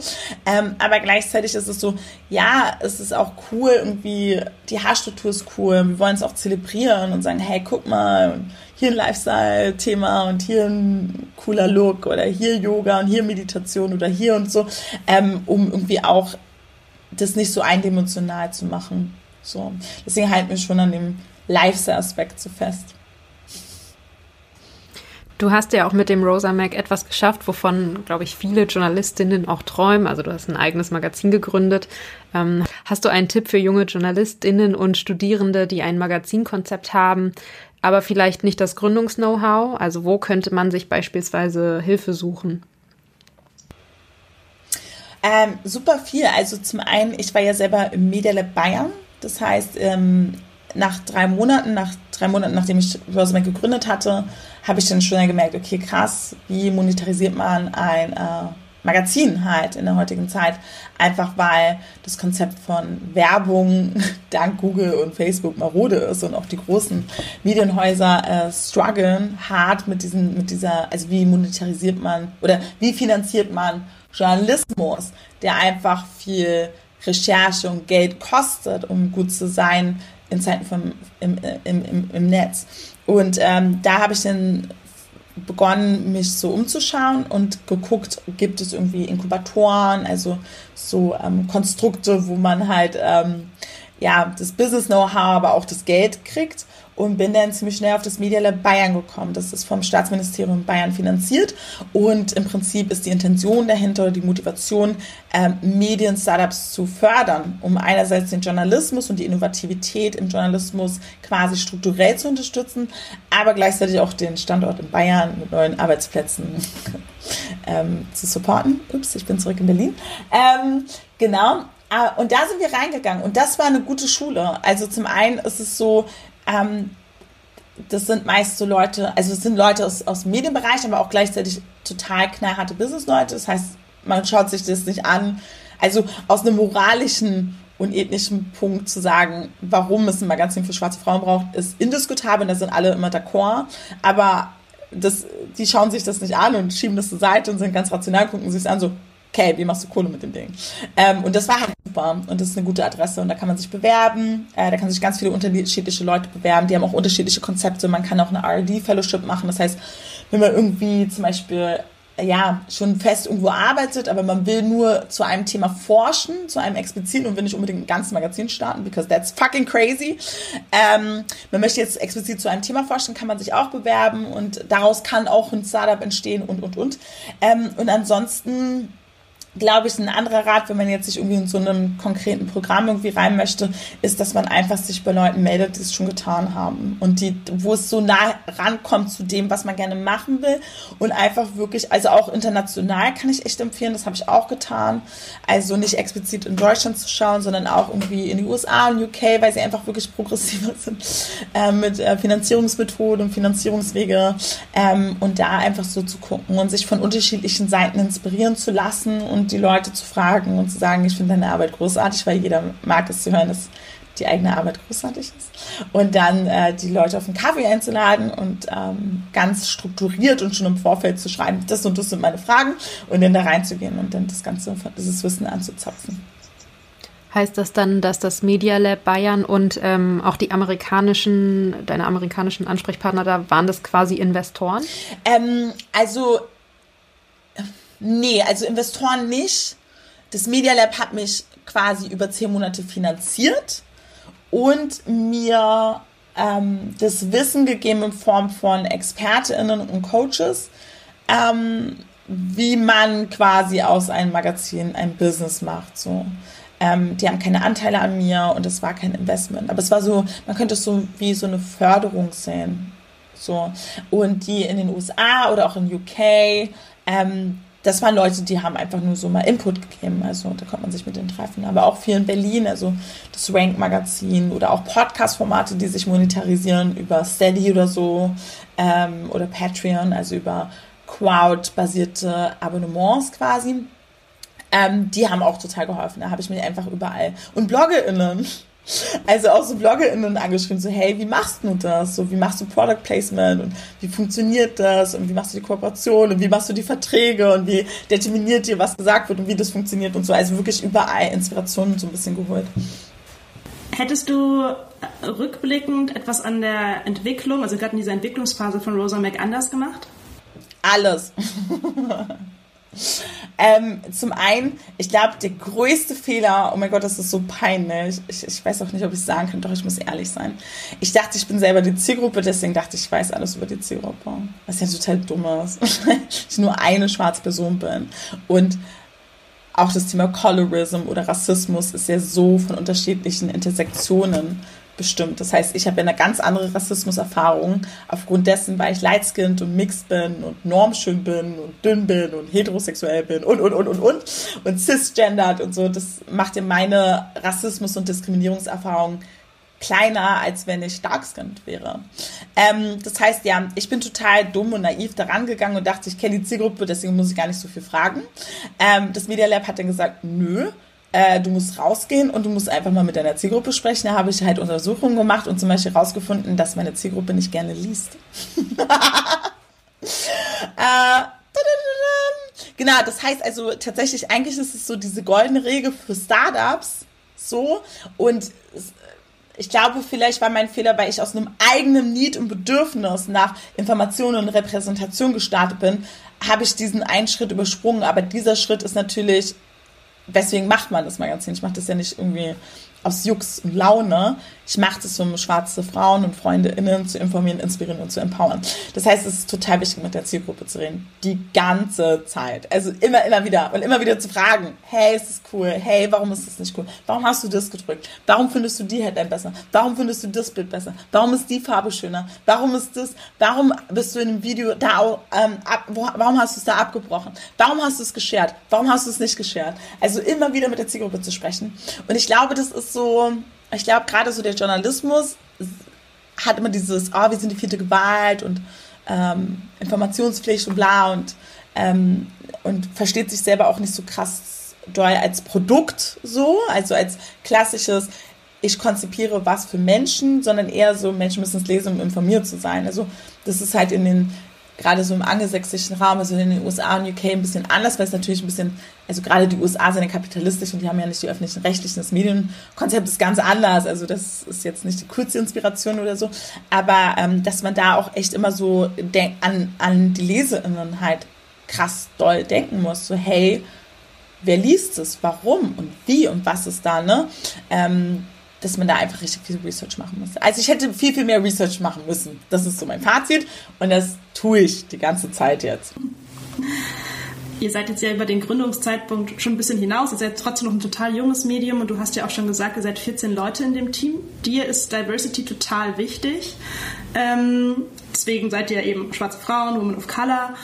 Und wenn man Artikel über dich sucht, ist eines der ersten Themen dass eben in deutschen Redaktionen Diversität fehlt. Ähm, und jetzt spezifisch eben dein Team auch mit, also dass du dir quasi, ich weiß nicht, wie es war, ob du dir speziell afrodeutsche Frauen, schwarze Frauen, Women of Color gesucht hast oder ob die auf dich zugekommen sind. War das in deiner Art zu sagen, afrodeutsche Journalistinnen bei Rosa Mag, habt ihr einen Platz, hier seid ihr explizit gefragt? Ah, es wäre voll schlau gewesen, danke für die Idee. ähm, genau, also es ist, es ist, die Leute, die mit beim Rosamax drin sind, sehr unterschiedlich. Also ähm, das sind jetzt nicht diese, die haben jetzt nicht so, also ich bin die Einzige im Team, die eine journalistische Ausbildung hinter sich hat. So, das ist, glaube ich, der größte Unterschied. Und tatsächlich, so das Team, wie es sich entwickelt hat, ist, dass ich, egal wo ich war, und sobald ich eine einzige Person gehört, gesehen habe, die irgendwie geäußert hat, dass sie gerne schreibt, war es so, hey, kennst du das so Meg? Willst du nicht dabei sein? Also ich habe einfach hart geworben überall. Vielleicht ist mein, meine alternative Berufs, mein alternativer Berufsweg Recruiterin oder so zu werden. Ich weiß nicht. Aber auf jeden Fall habe ich überall, einfach überall Leute angesprochen. Oder ich habe einen Artikel gelesen, habe der Person geschrieben und gesagt, hey, ich fand den Artikel voll cool. Willst du noch mehr schreiben? also ich habe überall gesagt. Und dann, also so habe ich das das erste halbe Jahr gemacht. Und dann kam der Wandel und dann haben mich Leute angeschrieben und gesagt, ich würde voll gerne schreiben. Ich weiß nicht wie, ich weiß nicht, wo ich anfangen soll. Und deswegen glaube ich, sehe ich so quasi Rosomac als vermutlich so dieser Space, wo du Themen schreiben kannst als Journalistin, die du sonst nicht schreiben kannst, weil es sich ja an schwarze Frauen richtet und weil da ein Vorwissen ist und weil das ganz, es sind ja ganz andere Themen. So, das ist ja eine ganz andere Perspektive. Man geht davon aus, dass eine schwarze Person primär ist, ist die Hauptzielgruppe. Das heißt, na, wenn man über White Gaze, ich habe gerade einen Artikel zum White Gaze geschrieben, deswegen bin ich, ähm, White Gaze schreibt, dann macht man das aus der Perspektive, hey, wie fühlt es sich für dich an, dass du ein Buch liest und immer ein Buch liest aus der Perspektive einer weißen Person? Und würde ich es jetzt für die Zeit schreiben, würde man erklären müssen, hey, weiße Menschen, ihr seid es gewohnt. Also man geht von allen anderen Medien, geht man immer davon aus, dass die LeseInnen weiß sind. Das ist ja, das ist halt der White Gaze, aber das ist ja das Konzept. Und deswegen ist das Schreiben auf Rosamund natürlich total anders, weil man davon ausgeht, dass die LeseInnen primär schwarz sind. So, hey, so fühlt es sich für dich an, oder, ne, also das ist dann schon eine andere Schreibung. Und ich glaube schon, dass das ähm, eine große Motivation für viele Leute ist, ähm, fürs Rosamond zu schreiben, was das einzige Magazin ist, das sich an schwarze Menschen richtet. Ähm, oder die, oder wenn Konzepte oder Ideen quasi ähm, erarbeitet werden, dass es sich so auf schwarze Menschen fokussiert. Und ähm, warte mal, und dann war dann eine Frage, afrodeutsche Frauen schreibt für Rosa Mac. Ähm, nee, du hattest noch was anderes davor. Ich hatte noch einen Gedankengang. Der ist weg. Sorry. Also ich habe gestartet mit, dass in vielen deutschen Redaktionen eben Diversity fehlt und ob du gedacht hast, dadurch, jetzt baust du ein Magazin aus, äh, auf, das ist jetzt deine Chance, das anders zu machen. Ah, genau. Und der Aspekt, ähm, also natürlich haben wir irgendwie so die Vision, dass wir uns mit, also dass, dass die Idee ist nicht nur informieren, inspirieren und empowern, es ist ja auch, dass wir uns selbst als Magazin obsolet machen. Das heißt, dass die Themen, die wir denken, wo wir sagen, hey, wir denken mal an schwarze LeserInnen und wir probieren mal uns ne, in diese Perspektive zu versetzen, wir decken das mal ab, ähm, dass das ein normaler Bestandteil in anderen Redaktionen wird. Dass es ganz normal ist, wenn man an LeserInnen denkt, dass man nicht nur denkt, das sind weiße alte Männer oder das sind weiße Männer, dass man sagt, okay, das sind Frauen, das sind vielleicht alleinerziehende Frauen, das sind vielleicht queere Personen, das sind vielleicht Transpersonen, das sind also dass diese, dass man einfach bereit ist, ähm, anzuerkennen, dass wir einfach eine, dass wir unterschiedliche Realitäten haben und dass der Journalismus bis dato immer nur eine, eine Perspektive primär oder für eine Perspektive analysiert und eingeordnet und ähm, berichtet hat. So, also jeder vierte Deutsche hat einen Migrationshintergrund, aber das sieht man halt nicht in, im journalistischen Alltag und so. Und ich habe gar nicht das gemacht, das war so nach dem Motto so ein ähm, kleiner Mittelfinger gegenüber etablierte Mainstream-Medien und zu sagen, ey, ich kann es besser machen als ihr. Äh, das würde ich mir auch gar nicht anmaßen, ähm, sondern eher mit der Perspektive so, hey, das nervt und es braucht einfach eine, ein Magazin, das sagt, das fokussiert sich darauf. Und ich glaube, es braucht ja nicht nur ein Magazin für schwarze Frauen, es braucht ganz, ganz viele. Das wäre halt cooler. Also das ist, Rosamac ist halt nicht, es will ich auch gar nicht, dass das das Magazin ist, das alle schwarzen Menschen perfekt repräsentiert, weil es kriegen ja auch nicht hin. Ein Großteil von uns ist zwischen 20 und Mitte 30. Monika Udum ist die einzige, die jetzt die 50 ist. Sie ist ganz neu in der Redaktion. Da kommen ganz neue Themen rein. So, also wir kriegen ja auch nicht so eine hyper multifunktion, also multigedachte Perspektive. Aber ich glaube, dass uns das, dadurch, dass wir es gewohnt sind, dass unsere Perspektiven gar nicht so im normalen journalistischen Alltag ein Bestandteil sind, dass wir da ein bisschen eine bessere Sensibilität haben, uns ähm, immer wieder daran zu erinnern, dass das nur eine Perspektive von vielen ist und dass es unsere Aufgabe ist, unterschiedliche Perspektiven quasi zu beleuchten. Genau, also wir wollen uns mit Rosamac obsolet machen. Unsere Vision ist, dass wir irgendwann am Strand liegen, Cocktails schürfen, durch unsere Newsfeed-App scrollen und all die Themen so bespielt werden, die wir uns eh denken und denken würden, oh cool, das wäre eigentlich cool gewesen fürs Rosamac. Und wir dann, ähm, ja, retiren können und in Rente gehen können und uns anderen Themen widmen können. Aber ich habe auf jeden Fall das Gefühl, dass schon dass schon, dass, dass, dass der Konsens schon herrscht, also im journalistischen Bereich, dass über Jahrzehnte, fast sogar Jahrhunderte bestimmte Perspektiven einfach unsichtbar gemacht wurden und dass sie jetzt probieren, proaktiv dagegen vorzugehen. Ähm, aber ich glaube, was ich ein bisschen oder was meine größten, was mir Bauchschmerzen dabei bereitet, ist, dass ich immer Angst habe, dass es in so einen Tokenism-Prozess mutiert, also dass man sagt, also Tokenismus ist, ich stelle eine schwarze Person ein und dann ist es meine Legitimierung, dass ich nicht mehr rassistische Strukturen habe im Unternehmen. Aber eine, eine POC in einem total weißen Redaktion, in einer total weißen Redaktion einzustellen und zu erwarten, dass dann die gesamte Redaktion weniger rassistisch ist, ist einfach total Humbug. Also da braucht es einfach viel, viel mehr. Da braucht es nicht nur ähm, unterschiedliche JournalistInnen, sondern es braucht auch diese Realisierung, dass man anerkennt, dass wir in einer rassistischen Gesellschaft leben und dass diese Perspektive uns beeinflusst in unseren Wertenormen. Das heißt, wir sind alle damit groß geworden, Kolumbus hat Amerika entdeckt, guess what? Amerika existierte vor Kolumbus. Ähm, oder wenn man sich so das Geschichtsbuch anguckt, ich kann mich noch an Erdkunde, also quasi die, die Weltkarte erinnern. Und Europa wurde groß dargestellt, aber Europa ist tiny. Afrika ist größer, Indien ist größer, die Antarktis ist sogar größer als Europa. Die Antarktis als, ja, also, aber trotzdem, das ist halt Eurozentrismus und so werden wir groß und Rassismus ist nicht eine Person, Rassismus ist ein soziales Konstrukt und das ist in, in unserer Bildung, das ist in der Art, wie wir ähm, sagen, was ist schön, was ist nicht schön, was ist Kultur, äh, was ist Kultur, was ist keine Kultur, ähm, was ist richtig, was ist falsch, was ist anders, was ist, ne? Und, ähm, und das ist halt diese Dekolonialisierung von Perspektiven, das kann nicht durch eine einzige schwarze Person ähm, weggemacht werden. Und indem man jetzt sagt, äh, wir bevorzugen BPOC-Bewerbung, wird jetzt nicht, werden Redaktionen jetzt nicht diverser. Man muss da einfach auch anerkennen, dass man da und auch anzunehmen, dass POCs oder speziell schwarze Menschen Rassismus erklären und erläutern können. Nur weil ich Rassismus bekomme, heißt es nicht, dass ich die Prozesse erläutern kann. Dafür gibt es ja ExpertInnen, Coaches und TrainerInnen. Das, das heißt, ich glaube, dass ich mich freue und merke, dass da eine neue Perspektive oder dass das anerkannt wird, dass Redaktionen realisieren, dass sie mehr Perspektiven in ihren Newsrooms brauchen. Aber wenn man eine schlechte Hierarchie hat, das heißt, als neue Person in dem Unternehmen hineinzukommen und zu sagen, das ist ein rassistisches Wort oder das sind rassistische Strukturen. Also wenn die Strukturen es gar nicht bieten, dass man auch konstruktiv probiert, dieses System zu verändern, naja, dann ist es halt Tokenismus. Das heißt, man stellt eine schwarze Person ein und will keinen strukturellen Wandel haben. Man will nur sagen, man ist nicht rassistisch, weil man hat eine schwarze Person. Es gibt ja immer mal wieder auch so Volo-Ausschreibungen, die dann speziell zum Beispiel auf Menschen mit migrantischem Vorder- oder Hintergrund abzielen. Ich persönlich finde das manchmal, sehr, es fühlt sich sehr merkwürdig an, muss ich ehrlich sagen da, daher habe ich mich gerade gefragt, aus deiner Warte heraus, was denkst du denn, wäre denn ein guter Approach für Redaktionen, wenn sie sich denn gerne diverser aufstellen möchten, ohne eben in diese Tokenismusfalle zu tappen? Warum fühlt es sich komisch für dich an, diese Ausschreibung zu sehen? So, wenn es explizit gesagt wird, so, ah, wir wollen unbedingt schwarze Menschen, kommt bewerbt Ja, das, ist, das Ding ist, glaube ich, wenn man gerade eine Redaktion nicht kennt und eben nicht weiß, wie die Leute dort ticken, ähm, und man eben auch oft äh, in Deutschland die Person ist, die anders aussieht, anders gelesen wird, dann möchte man sich ja nicht absichtlich in diesen Raum hineinbegeben.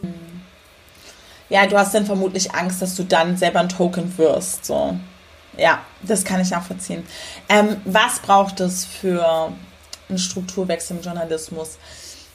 Ich meine, das Problem ist ja auch irgendwie so, diese ultimative Repräsentation, also dass in einem Newsroom jetzt repräsentativ alle Menschen sitzen, also Transpersonen, non-binäre Personen, äh, schwarze Menschen, äh, Menschen, äh, POCs von unterschiedlichen ähm, ähm, Backgrounds und so. Das ist ja schon eine kleine Utopie. Ne? Also das muss man ja schon anerkennen. Und auch wenn jeder vierte Deutsche einen Migrationshintergrund hat, wie viele davon entscheiden sich für den Journalismus? Weil Journalismus muss man ja auch anerkennen, ist ein super prekärer, hierarchischer und sehr anstrengender Beruf. Aber wie kann es trotzdem gelingen? Ich will jetzt nicht voll die Dystopie hier so zu kreieren.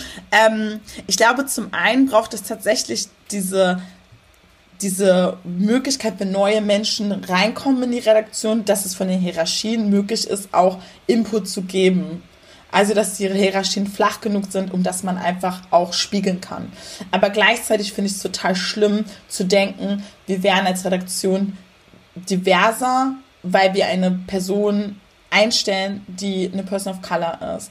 Weil jede einzelne redaktionell arbeitende Person muss sich mit Rassismus und ihren eigenen Rassismen auseinandersetzen. Das heißt, es braucht dann auch Coaching und Antirassismus-Training die schwarzen Menschen, die reinkommen, sind nicht automatisch, nur weil sie schwarz sind, ExpertInnen. Das müssen sie auch anerkennen. Das heißt, sie müssen auch Strukturen schaffen, wie die Menschen, die auch jeden Tag berichten. Also das Ziel ist ja nicht, ultimative Repräsentation. Darüber hatte ich letztens mit Kybra Gümisey gesprochen. Sie meinte, die, das hier ist nicht ultimative Repräsentation, das ist die, diese, diese Anerkennung, dass wir eine Perspektive mal haben und dann anzuerkennen oder diese, diese Schulung, dass ich unterschiedliche Perspektiven einnehmen kann.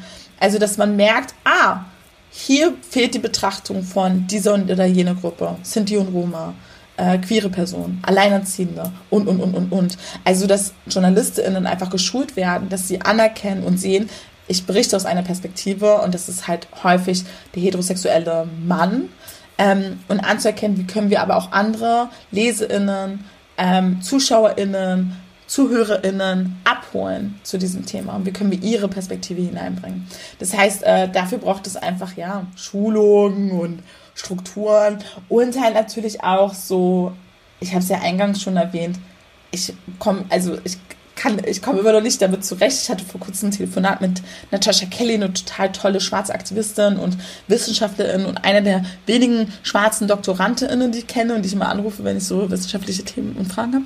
Und ähm, mit ihr habe ich auch darüber gesprochen. Sie meinte zu mir, es gibt keinen zentralen Ort, wo über Rassismus geforscht wird. Und ich rede jetzt nicht von so diesem klischeehaften Kolonialismus und es ist ein Büro von einem weißen Dude, der eine lange Zeit irgendwo in Südafrika war und dann so äh, ne und Ethnologie oder so studiert hat und jetzt zurückkommt und ne also ich rede von so was ist Rassismus wie funktioniert der wie macht er sich bemerkbar ne also Rassismus ist ja total kompliziert. So in welchen Prozessen ist der? Was sind denn ne wie kann man da forschen? Wie kann man dagegen vorgehen? Wie viele schwarze Menschen gibt es? Wie viele schwarze Menschen sind von strukturellen Rassismus betroffen? Und und und ne? Das gibt es ja nicht. Also das ist ja schon erstmal ein großer Fehler. Also es muss einfach mehr ähm, Strukturen, abgesicherte Strukturen geben. Weil wenn es ein Forschungsinstitut gibt, das sich wirklich dem Thema Rassismus, also quasi sich auf Rassismus fokussiert, dann könnte es auch vielleicht eine Einheit geben, die herausfinden kann, wie kann man Journalist, also wie kann man Newsroom einfach ähm, antirassistisch konzipieren? Wie kann das gelingen? Wie kann, ne, also wie kann man das machen? Ähm, und das ist halt, das sind so viele unterschiedliche Bausteine. Und ich glaube, dass jetzt dieser, dieses Bedürfnis so, oh, wir holen uns jetzt ganz viele BPOCs in die Redaktion und schwupps, sind wir edgy und sexy und können diese ganzen Themen abdecken, die, die BPOCs sich selber konstruiert haben über Blogs, über Instagram, über Podcasts, über Magazine, über Videoformate, über YouTube. Ne, lass uns das schnell irgendwie kriegen, das ist cool, das ist sassy und so. Ähm, das ist halt nur, glaube ich, so eine, das ist wie so ein Pflaster auf eine große Wunde klatschen und ganz, ganz schnell eine Lösung finden. Aber heißt nicht, dass es falsch ist, heißt auch nicht, dass es die richtig ist. Ich glaube, es ist nur eines von sehr vielen Wegen und es braucht viel, viel mehr Wege, um dass es einen, einen strukturellen Wandel gibt. Ja, wir waren eigentlich, also ich hatte zwischendurch schon eine ähm, Anschlussfrage, die hat jetzt, die hatte auch noch mit dem Rosa Mac und ähm, so der Gründung und so zu tun. Ich stelle sie aber trotzdem, weil du hattest ganz am Anfang von deiner Antwort, von deiner langen Antwort, hattest du was, ähm, hattest du erzählt, dass ähm, dass mittlerweile Leute auf euch zukommen oder auf dich zugehen und fragen, hey, können wir für euch schreiben, obwohl sie keine oder wenig Erfahrung haben im journalistischen Bereich. Und dann habe ich mich gefragt, ähm, zum einen, wie finanziert ihr euch heute und könnt ihr diese Leute honorieren? Also, wie finanzieren wir uns heute? Im Prinzip so wie alle anderen Medien. Die Zeit verkauft Reisen und Wein und Anzeigen und, und, und. Und Workshops und Seminare und ganz viele verrückte andere Dinge. Genau, also wir haben unterschiedliche Wege. Zum einen äh, finanzieren wir uns über Steady. Ähm, das ist ein Sound Crowdsourcing Payment System, wo man LeseInnen in Abono, AbonnementInnen konvertieren kann. Ähm, genau, das ist ein, ein, ein, ein Weg. Ähm, dann ähm, machen wir auch ähm, B2C-Workshops also das heißt so mit der Community Workshops, Haarworkshops und dann machen wir das, dass wir in diesen Workshops, also über die Ticketpreise bezahlen wir zum Beispiel die ExpertInnen, aber über Product Placement, also die Produkte, die wir verwenden und so, äh, finanzieren wir diese Events und uns sozusagen. Und dann ist es so, dass das Rosamax so eine Art digitale Visitenkarte ist. Das heißt, so Gigs drumherum passieren, also Podiumsdiskussionen, ähm, für andere Medien schreiben und, und, und. Also das passiert dann so drumherum. Ähm, und wie läuft das aktuell? Also es ist super unterschiedlich, weil 14 Leute klingen total groß und viel aber 14 Leute sind auch Leute, wo eine Person einen Text mal vor zwei Jahren geschrieben hat. Aber trotzdem ist die Person Teil unseres Teams. Also die muss nicht jeden Tag irgendwie Texte schreiben und liefern. Und dadurch, dass es, ähm, dass sie quasi ehrenamtlich arbeiten, sind sie eher Teil dieser Vision und dieser Bewegung in der Hinsicht, dass sie einfach nicht Texte schreiben die ganze Zeit, genau. Mm, wie sucht ihr denn eigentlich oder wie findet ihr eigentlich Themen? Habt ihr da bestimmte Methoden, die du da, die ihr benutzt? Ähm, also es ist super unterschiedlich. Inzwischen ist es so, uns werden so Themen so zugespielt, so dass irgendwie eine Person sagt, hey, ähm, das und das Thema, es kommt immer wieder, ich weiß keine Antwort drauf, oder könnte jemand das Thema behandeln, oder immer beliebt wird immer, also ich weiß nicht, warum immer beliebt ist, immer, könnt ihr was zum Thema Dating machen? So, so, so interkulturelle Paare oder nur weiße Menschen daten, nur schwarze Menschen daten, das und das und irgendwie, keine Ahnung, Dating ist total beliebt. Ähm, genau, also uns werden Themen zugespielt und dann natürlich sind wir auch so tagesaktuell, so VW-Skandal, Rossmann-Skandal, George Floyd und so, dann ähm, sind wir halt so tagesaktuell, machen so Kommentare und so. Ähm, und ansonsten machen wir auch ähm, Themen-Specials, wo wir uns auf ein Thema fokussieren, wie zum Beispiel jetzt haben wir ähm, das Thema gehabt, ähm, Rest for Resistance, also Spiritualität und Self-Wellness, gerade so mit der Omnipräsenz von Rassismus-Themen und George Floyd und so, haben wir uns gesagt, so, hey, wir brauchen mal eine Auszeit, wie kann man das machen? Ist ja auch politisch zu sagen, ich nehme mich da raus und Ne, also so, äh, so in die Richtung, dann ist es sehr monothematisch, das heißt, wir haben ein zentrales Thema und dann hangelt es sich durch unsere Kategorien, also Leben, Menschen, Kultur, und Pflege. Ähm, genau, und hangelt sich so quasi durch das Thema und so entsteht es dann. Ähm, und da auch, das sind Themen, die wir, die passieren, also die uns, die wir erleben oder wo wir dann sagen, so, oh, ich weiß keine Antwort darauf, ich würde voll gerne dazu recherchieren. Und dann tut ihr das einfach. Ja. Genau, dann fangen wir an, dann recherchieren wir los und rufen ja, Leute an. Ja. Du hast auch vorhin, ähm, als Olivia dich gefragt hat, was du anders gemacht hättest in der ganzen äh, Gründungsphase, hast du gesagt, ähm, sofort von Anfang an äh, User Research machen, mehr auf die Zielgruppe fokussieren. Hattest du jemals Zweifel, dass eure Zielgruppe nicht groß genug sei, damit das Rosa Mac erfolgreich ähm, sein kann? Immer. Also es war auch immer das, was andere gesagt haben. Also als ich begonnen hatte, haben mir, glaube ich, 99 Prozent der Leute gesagt, das wird nicht klappen, wenn du nicht das erweiterst und sagst, das sind People of Color. Also richtig viele haben gesagt, mach es nicht für schwarze Frauen. Also gar nicht mal, sie haben gar nicht mal gesagt, mach es auch für schwarze Männer, sondern echt People of Color. Oder Menschen mit Migrationshintergrund. Und dann habe ich immer gesagt, ja, aber dann geht, gehen wieder schwarze Frauen unter. So, also dann gehen sie irgendwie unter. Und es kann doch auch ein Magazin für People of Color geben. Und es kann ein Magazin für Schwarze Frauen geben. Es kann ein Magazin für Sinti und Roma geben. Und keine Ahnung, ne? Also es kann ja so viele unterschiedliche Magazine geben. Aber zu Beginn habe ich immer wieder den Rat bekommen, öffne das Magazin. Ansonsten wird das nichts. So. Ähm, und natürlich ist die Zielgruppe wir wissen halt nicht, wie groß sie ist, weil ethnische Zählungen verboten sind. Ähm, genau, das heißt, das war schon so eine kleine Angst so, so, hey, okay, krass, wie, wie, was ist, wenn das einfach zu klein ist und sich dadurch einfach nicht trägt. Aber ähm, wenn wir mal jetzt ganz ehrlich sind, ähm, eigentlich ist es gar nicht so wichtig, dass es so eine exorbitante, gigantische Zielgruppe ist. Das sieht man ja so an Formaten wie Focus Online und, und, und. Ne? Also, dass diese unfassbar große Reichweite äh, um so um Werbung zu schalten, gar nicht so krass erfolgreich ist und so krass funktioniert, also diese ultimative Reichweite und äh, äh, ähm, Clickbait und so, ähm, sondern dass man eine gute Community hat und dann einfach smart sich in der Nische finanziert. Und das ist bei uns schon der Fall. Also natürlich kann man sich nicht nur über die LeseInnen finanzieren, ähm, sondern wir machen auch viel zum Thema Beratung, äh, Antirassismus, also wie kann ich im öffentlichen öffentlichkeitswirksam antirassistisch schreiben zum Beispiel. Und das ist halt ein total lukrativer Bereich. Und halt auch so Produkte um die Nische herum. So. Also das ist ganz faszinierend, dass das am Anfang meine große Angst war. Was ist, wenn die Zielgruppe zu klein ist? Aber am Ende habe ich gelernt, es ist gar nicht so wichtig, dass die Zielgruppe so groß ist. Du musst einfach deine Zielgruppe richtig gut kennen, mit der richtig gut interagieren und dann musst du einfach alternative Finanzierungswege finden. Und das ist echt möglich. Mm, wir springen jetzt so ein bisschen thematisch. Ähm, und zwar ist es ja so, man kennt aus äh, anderen Medien, so eine Ich-Reportage oder so ein Meinungsstück, das sich eben irgendwie auf äh, auf eine Person bezieht oder auf die äh, Beobachtungen und Erfahrungen einer Person. Ihr habt also Rosa Mix jetzt ein, ein, ein, Magazin, das gefüllt ist mit Afro-Deutschen, mit schwarzen Perspektiven, was ja eben auch eine Neuerung ist, wie du auch schon öfters gesagt hast. Habt ihr denn als Magazin Vorbilder? Ähm, voll viele, also so unterschiedliche. Also zum einen finde ich das Rank-Magazin, das deutsch-türkische Gesellschaftsmagazin aus Berlin, total toll. Es war ein Riesenvorbild für mich. Ähm, das Daddy-Magazin, das unter anderem Kimi Fatoba macht, die auch eine Vogue-Kolumne hat. Schwarz, großgeschrieben oder so. Ich mag den Titel so gerne. Der war so nice. Ich wäre so gerne auf diese Idee gekommen. Mist. Ähm, genau. Das Daddy-Magazin war für uns eine große Inspiration.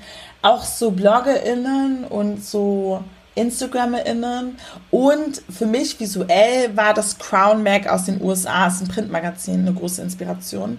Inhaltlich vom Konzept und von den Themen und von der Dynamik und Intensität der Themen war das Gaude Magazin aus den aus Großbritannien eine große Inspiration. Das fokussiert sich auf äh, People, also ursprünglich hat es sich auf schwarze Menschen fokussiert, dann auf People of Color und dann auf People of Color, queere und Transpersonen. Ähm, die gibt es im Print, ich glaube auch in Online inzwischen und die sind auch bei Steady sind meistens war so ein Fangirl-Moment, so, ey, die sind bis Daddy, wir auch. Ähm, genau, die haben mich inspiriert und dann sind es so vereinzelte Themen und Sachen, die mich immer wieder inspirieren. Also ich bin auch ein riesen Fan von der kanakischen Welle und ihren Arbeit. Ich finde auch so Sachbücher oder so inspirieren mich auch total viel. Ähm, so wie Alice oder ich war letztens auch super inspiriert von der Sophie Passmann. Ähm, genau, also so sowas inspiriert mich. Aber ja, ich würde sagen, das Crown Mag in den US, aus den USA ein Print, das Gaude Magazin aus Großbritannien und in Deutschland war es definitiv das Rank Magazin, das deutsch-türkische Gesellschaftsmagazin, was mich sehr inspiriert hatte. Du wurdest in den letzten Wochen ähm, ausgezeichnet äh, als eine von den 30 Top 3, unter 30-jährigen JournalistInnen in Deutschland. Und äh, hattest noch eine andere Nominierung bekommen vom 25 Frauen ähm, Award von Edition F. Da wurdest du nominiert mit 49 anderen Frauen und du und sechs andere schwarze Frauen habt aber eure Nominierungen zurückgezogen äh, wegen Colorism, also weil euch Diversität im Hinblick auf Frauen dunklerer Hautfarbe als die eure, die noch stärkere Diskriminierung erfahren, äh, gefehlt hat. Die Plätze sollen frei bleiben und ihr habt euch für diese Entscheidung zusammengeschlossen und ähm, über Social Media ähm, darauf aufmerksam gemacht. Was ist da bei euch hinter den Kulissen abgelaufen? Also was ist hinter den Kulissen gelaufen. Ich glaube, ich würde gar nicht so gerne über die anderen sprechen. Ich kann aber über mein, also weil das deren also Auseinandersetzung quasi ist mit dem Thema Colorism. Aber bei mir persönlich war es ähm, eine Freundin und ein großes Vorbild von mir, äh, Nana Edison. Nana Edison ist äh, Geschäftsfrau und sie hat die Curl, ähm, die erste Lifestyle Beauty Messe für schwarze Menschen in Deutschland, äh, gegründet, was im letzten Jahr stattgefunden hatte. Sie ist eine große, artige Businessfrau. Und ähm, als dann die ähm, George Floyd quasi geschah und diese Omnipräsenz auch zum Thema Rassismus startete, äh, gab es unfassbar viele schwarze Menschen im Medienbereich, im öffentlichen Diskurs, die sichtbar waren. Und ähm, nach einer Weile wurde dann ganz klar, dass es immer so dieselben Menschen waren und dass sie eines gemeinsam hatten, also nicht alle, ne? also man darf es nicht pauschalisieren, aber es war schon mehrheitlich so, dass es denn äh, Mixed People, das heißt Personen mit einem weißen und schwarzen Elternteil und Lightskin-Personen äh, waren. Und ähm, das war schon sehr schockierend. Also ich war auch ein Teil davon. Ich habe auch sehr viel ähm, Angebote und Anfragen bekommen. Und als ich dann mit meiner Freundin Nana darüber gesprochen habe, meinte sie, ähm, ja, dass das ein koloristisches System ist und dass es zeigt, dass wenn wir in Deutschland über Rassismus sprechen, ähm, dass wir halt meistens über Rassismus aus der Perspektive von Mixed und Light-Skinned People sprechen. Und es zeigt einerseits, wie weit, dass wir Lichtjahre entfernt sind von einer gerechteren und antirassistischen Gesellschaft, dass man als Medienhaus intuitiv eine hellere Person bevorzugt.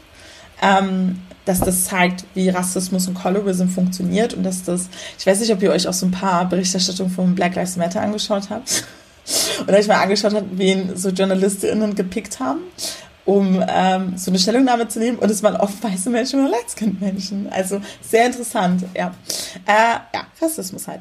Aber, ähm, und diese Prozesse geschahen und das führte zu Diskursen, zu, also unterschiedliche Diskurse, also hinter den Kulissen, aber auch auf Social Media und, und, und. Und bei mir persönlich war das einfach, dass Nana Edison mich darauf aufmerksam gemacht hat.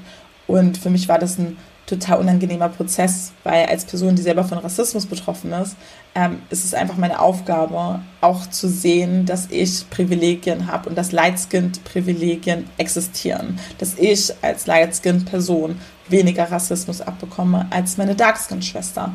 Und ähm, Nana und ich sind einfach ein gutes Beispiel dafür, weil wir beide GründerInnen sind.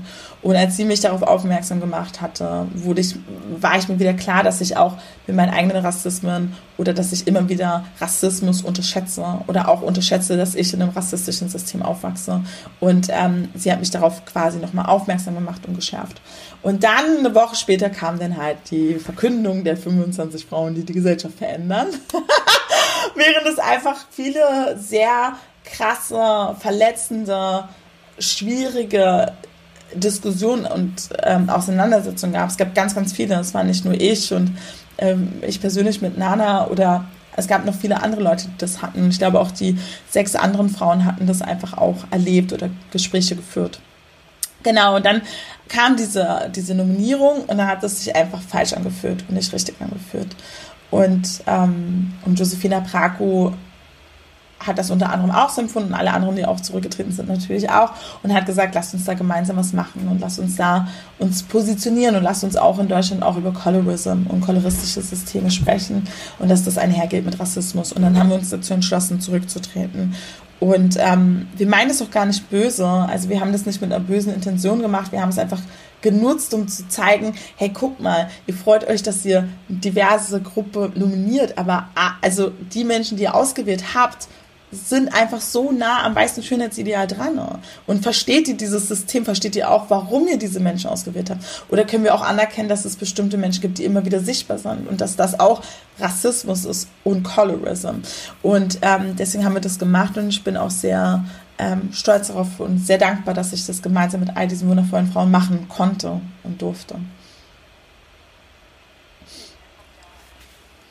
Du bist ja nicht nur Rosa Mac, du arbeitest ja auch frei und hast seit kurzem auch bei der SZ eine Kolumne seit Anfang Juni. Ähm, der erste Text trägt den Titel Ich will euer Mitleid nicht. Da geht's um den Mord an, ähm, an dem Afroamerikaner George Floyd durch Polizisten und auch eben diese neunfache Rassismusdebatte.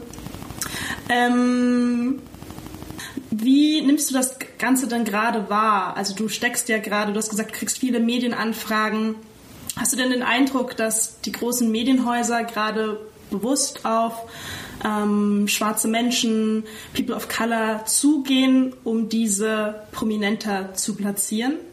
Also man muss bei der SZ auch sagen und bei mir und der SZ sagen, die Kolumne war schon im Vorfeld geplant. Also die kam jetzt nicht wegen George Floyd. Die Texte standen, also viele Texte standen schon im Dezember oder so. Ähm, also es das heißt, ich ähm, mit diesem auch was ich, also worum es mir ging in diesem ähm, ich möchte euer Mitleid nicht, ist, dass ich ähm, glaube ich, frustriert war über Anfragen, die immer wieder darauf abspielten, quasi meine oder meine Expertise oder mein Wissen anzuknüpfen als Person, die von Rassismus betroffen ist, hinsichtlich so, hey, erzähl uns mal, wie Rassismus sich anfühlt. Ähm, und weniger Rassismus und Journalismus, Rassismus als Unternehmerin, ne? Also dass ich so und ähm, ich habe auch viele Anfragen abgelehnt und ich hatte eine Situation, die hat mir so aufgestoßen. Da hatte ich eine Anfrage bekommen. Ähm, und dann haben die gesagt, so von wegen, hey, wir wollen über Rassismus, George Floyd und so. Und dann meinte ich so, ja, aber äh, es gibt halt viele Antirassismus-Coaches und ExpertInnen und, und, und. Und habe ein paar Namen genannt, Natascha Kelly, so ein paar Leute genannt. Und dann meinte ich so, nee, nee, es geht schon um das Rosamag und um das Lifestyle-Magazin und Journalismus und Rassismus. Und dann war ich so, ah, okay, cool, Mache ich gern. So, das war eine Live-Show, es ging los, dann war die erste Frage so, Frau Höder, erzählen Sie uns mal über Ihre Rassismuserfahrung. Und da war ich, ach, da war ich so sauer und enttäuscht und eigentlich dachte ich mir so, ah, es war so klar, um zurückzukommen. Ja, ich denke schon, dass es jetzt so ein größeres, einen größeren Awareness von Redaktionen gibt, dass sie da eine Lücke strukturell aufgebaut, also, ne, also man muss ja auch nicht sagen, das ist ja nicht so, hups, wir haben es nicht gesehen. Sie wollten es halt auch nicht sehen. Sie wollten sich nicht mit ihren eigenen Rassismen auseinandersetzen. Und jetzt, wo einfach die Hütte gebrannt hatte, waren sie sich dessen bewusst und haben es gespürt und haben erkannt, krass, wir haben niemanden, der oder die jetzt darüber sprechen kann. Woran liegt es, dass in unserer Redaktion immer nur dieselbe Perspektive vorherrscht? Wie haben wir diese Strukturen über Jahrzehnte, Jahrhunderte aufgebaut und wie können wir die lösen? Und jetzt ist natürlich der Aufschrei groß und jetzt wird schnell nach Lösungen gesucht. Und ähm, ja, wir haben ja schon darüber geredet, ob es gut oder schlecht ist, jetzt bewusst das auszuschreiben und so, ja und nein und so. Und ich glaube, deswegen ist es jetzt so präsent, weil ich glaube, dass sie einfach so erwachen wir wollen mit dir einen kleinen Diversity-Redaktionscheck machen. Du hast jetzt gerade erzählt, du hast jetzt gerade erzählt, dass du halt irgendwie in den letzten Wochen vermehrt Anfragen bekommen hast ähm, und Interviews geführt hast. Wie viele von den JournalistInnen davon waren denn weiß, so wie ich, und ähm, wie viele ähm, wie, äh, ja, ähm, People of Color wie Olivia? Hey, voll guter Check. Ich habe gar nicht drauf geachtet. Haha. Sie waren alle weiß. Ja, Nein, eine, stimmt nicht. Nee, eine, eine schwarze Person. Ja. Eine schwarze Person. Ja. Von, wie viele waren es? 25, 30 bestimmt? Ja. Ja. Und ich glaube, nee, ich glaube noch eine Person mit Migrationshintergrund, aber ein nicht sichtbarer. Wow.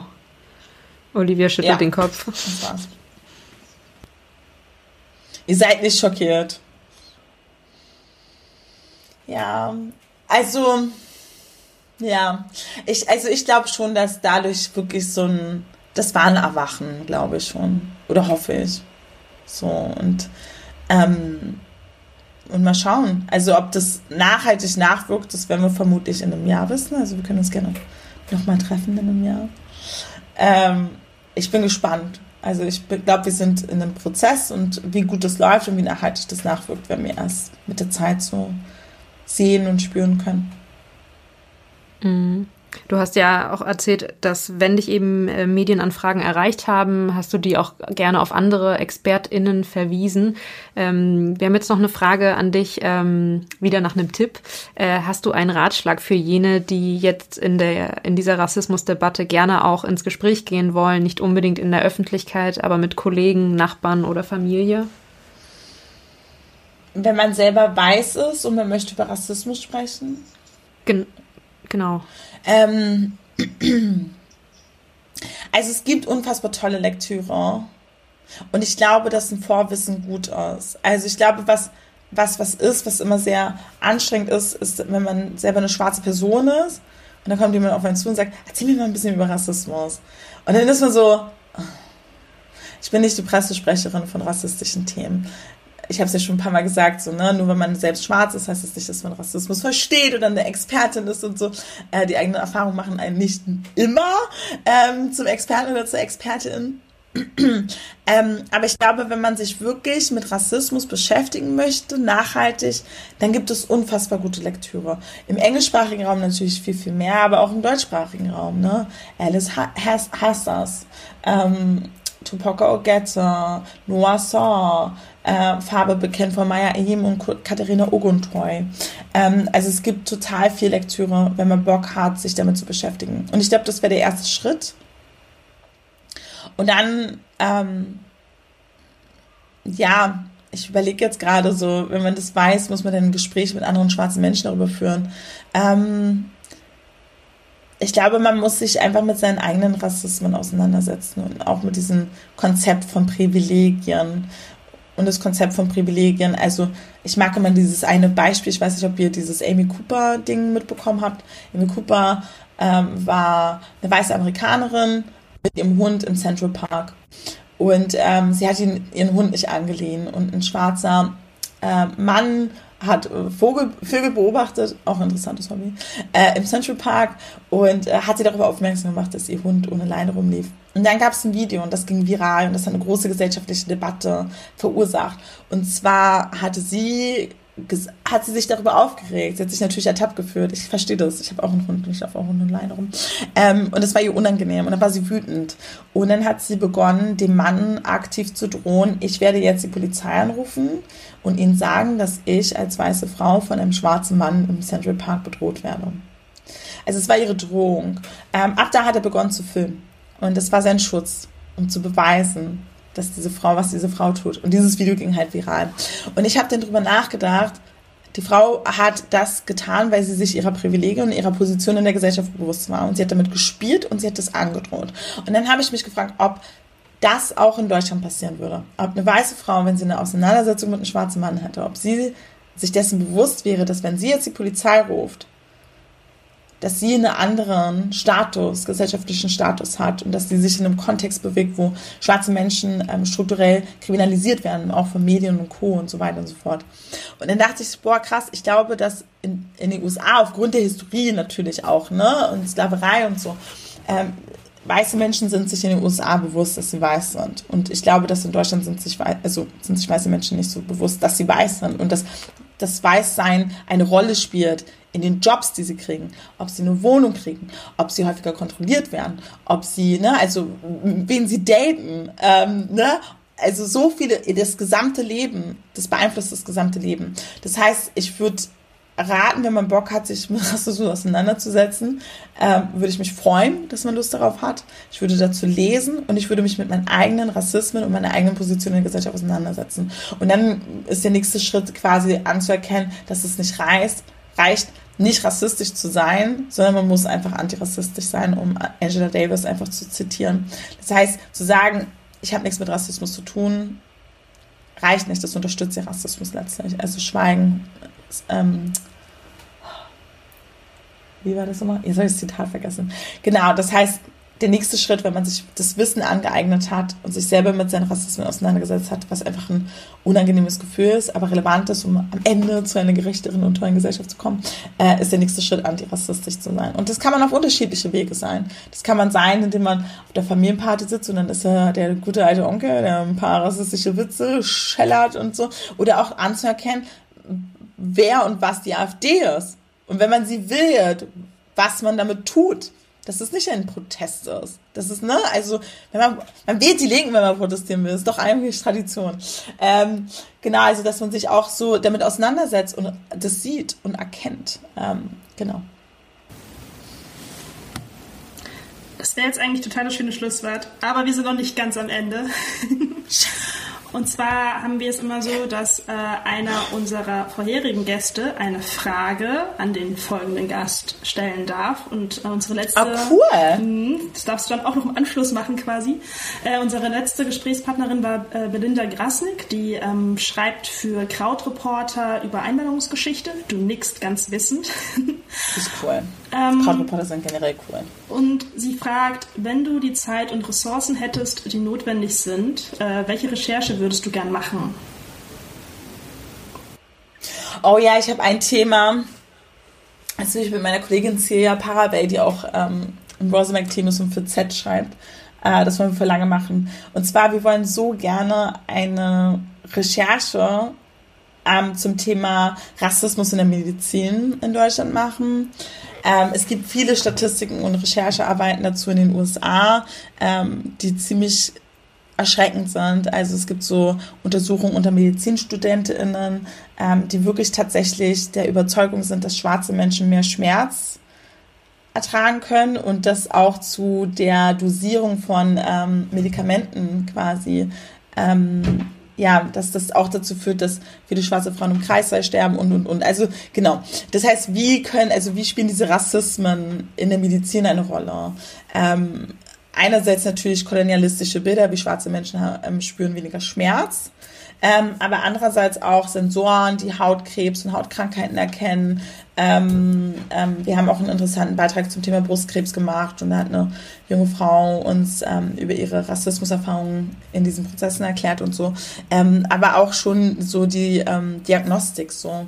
Und da würden wir voll gerne herausfinden, ob das in Deutschland auch der Fall ist. Also es gab immer so ein bisschen Berichterstattung über die Mittelmeerkrankheit, bedeutet, das soll wohl ein interner äh, Slang sein im Medizinbereich, um zu sagen, es kommen Menschen, äh, People of Color, die einen türkischen, arabischen Background haben und sie sollen wohl sehr temperamentvoll sein und ihre, ähm, ähm, ähm, ähm ihre ähm, ähm, Beschwerden sehr übertreiben oder überspitzt erklären.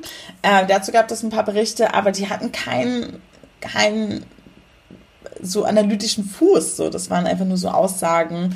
Ähm, das heißt, da würden wir uns einfach so eine größere Recherche ähm, erhoffen, weil ich finde, gerade der medizinische Bereich ist einfach ein total sensibles Thema. Also generell, wenn man in die Medizin geht oder wenn man ins Krankenhaus muss, ist ein unangenehmer Prozess und ähm, das, sich dann dort mit Rassismus auseinandersetzen, wäre scheiße. Ähm, und äh, da würde es uns einfach interessieren, ist es in Deutschland ein Thema? Dafür bräuchten wir Kohle. Also werben wir jetzt hier für Gelder, um diese total wichtige Recherche voranzutreiben.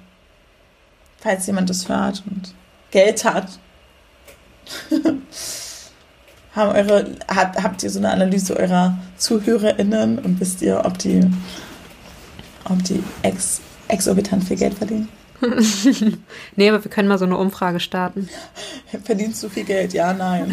Ich glaube grundsätzlich auch Leute, die viel Geld verdienen, würden Nein sagen. Also Geld vielleicht nicht, aber wir haben ja durchaus viele junge Journalisten, Journalistinnen, die ja vielleicht sogar in Medizinjournalismus sind und vielleicht ja. auch äh, über Quellen verfügen. Man weiß ja nie, wenn ihr das hört. Cool.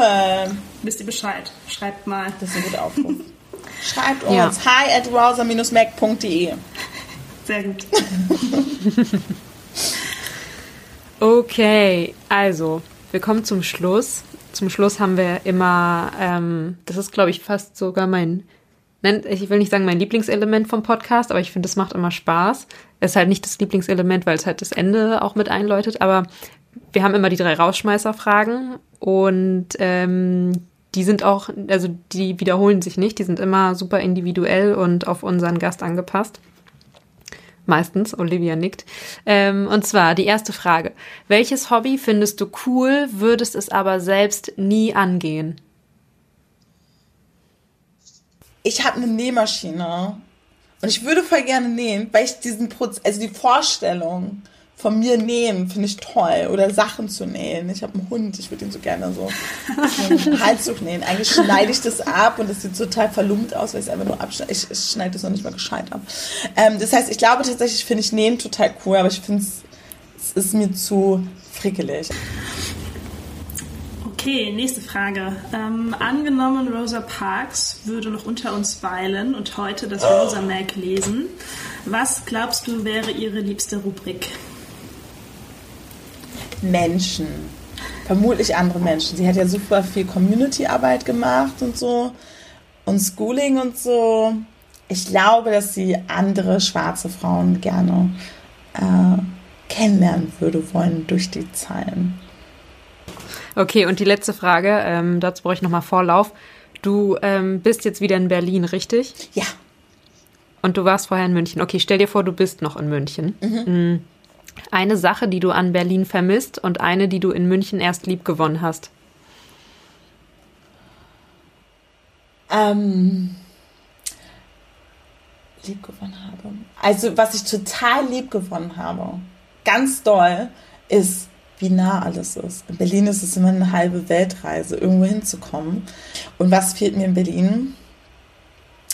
Ja, Menschen, Freundinnen, meine Familie, so, meistens fehlen mir Menschen. Aber was ich auch durch München und Berlin auch so gelernt habe, das war ja München dann das erste Mal, dass ich in einer anderen Stadt in Deutschland gelebt habe, ist, eigentlich ist es egal, wo man ist, solange man mit den Leuten zusammen ist, die man lieb hat und äh, seine Familie um sich hat. Und Essen. Ja, ich bin Veganerin seit sechs, sechs Jahren. Und ja, als ich in München war, hat mir die vegane Szene gefehlt. Ist in Berlin schon ein bisschen größer. Berlin ist auch die vegane Hauptstadt Europas, wo es die meisten veganen Optionen in ganz Europa gibt. Das ist ein schlechter Maßstab, by the way. Ja, also ich habe unheimlich viel gelernt in den letzten anderthalb Stunden. Ich danke dir ganz doll dafür, Jani. Es hat mir mega viel Spaß gemacht und ich denke Olivia auch. Ähm, ich nicke. Sie nickt, okay. Ja. Vielen Dank für ja. deine Zeit. Ey, vielen Dank, dass ich dabei sein durfte und mit euch sprechen durfte. Vielen Dank. Und ich finde das total cool, was sie hier macht. Ich glaube, ich hätte mir das auch gewünscht, als ich frisch mit dem Journalismus begonnen hatte. So unterschiedliche Perspektiven und Gedanken und Wege und Alternativen. Und ja, das wäre echt schön gewesen. Aber deswegen ist es wichtig, dass sie es jetzt macht. So. So, das war's auch schon mit Folge 11 mit Siani Höder. Vielen Dank an dich, Siani, fürs Teilen deiner klugen Gedanken und an euch fürs Zuhören. Bei Apple Podcasts könnt ihr uns eine Rezension dalassen oder ihr meldet euch einfach direkt bei uns über Instagram. At täglich grüßt heißen wir dort. Wir freuen uns über Gästevorschläge oder auch Verbesserungstipps. Bis zum nächsten Mal.